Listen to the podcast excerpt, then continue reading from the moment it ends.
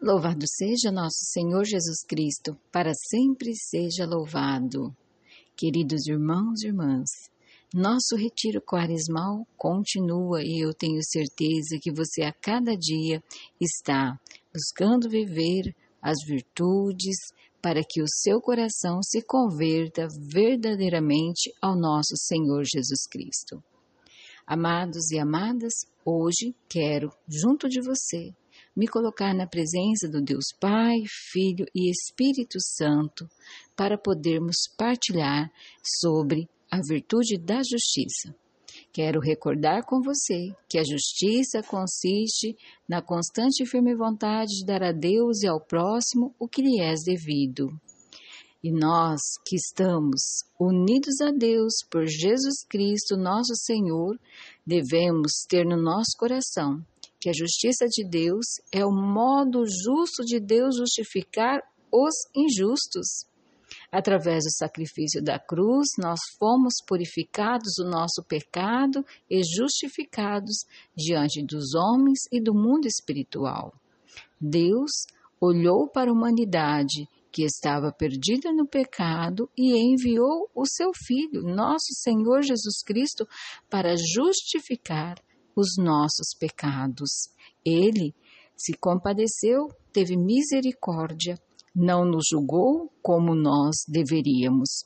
Por isso, queridos e queridas, durante esses últimos dias, quero partilhar com você sobre a justiça de Deus. Nós todos somos justificados em Jesus Cristo, nosso Senhor e nosso Salvador.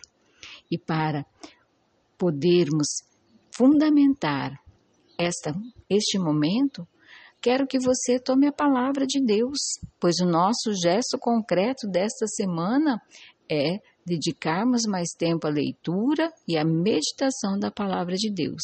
Então, abra sua Bíblia em Isaías 32, 17, onde está escrito: A justiça produzirá a paz e o direito assegurará a tranquilidade. Nesse capítulo 32 do profeta Isaías, está falando sobre o reino da justiça. Jesus veio para instaurar o reino da justiça e o reino da justiça produz a paz. Se você se sentir injustiçado ou já passou por momentos de injustiça, lembre-se disso, olhe para a cruz. Jesus não merecia sofrer o que sofreu por cada um de nós, mas, por amor, e para justificar os nossos pecados, ele se entregou à morte e à morte de cruz. Possamos hoje tirar um tempo também, além, é claro, de vivenciar o nosso gesto concreto de dedicar mais tempo à leitura e meditação da palavra de Deus, refletirmos sobre todas as injustiças que sofremos e que praticamos e clamarmos a misericórdia do nosso bom Deus. Por isso eu rogo sobre você, sobre mim, a graça e o poder do Espírito Santo que nos levará a uma verdadeira conversão ao nosso Senhor Jesus Cristo.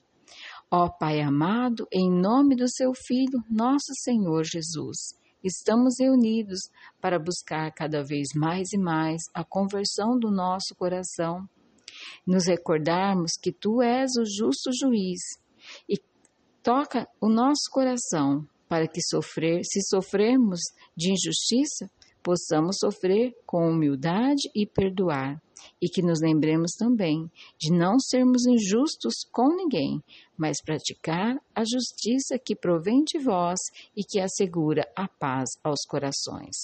Eu rogo ao Pai essa graça nesse dia, em nome do seu Filho, nosso Senhor Jesus Cristo. Amém.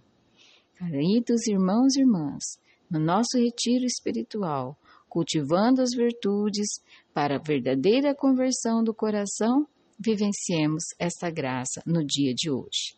Não se esqueça, dedique mais tempo à leitura e à meditação da palavra de Deus e o seu coração será transformado. Até o nosso próximo momento e que Deus te abençoe. Em nome do Pai, do Filho e do Espírito Santo. Amém.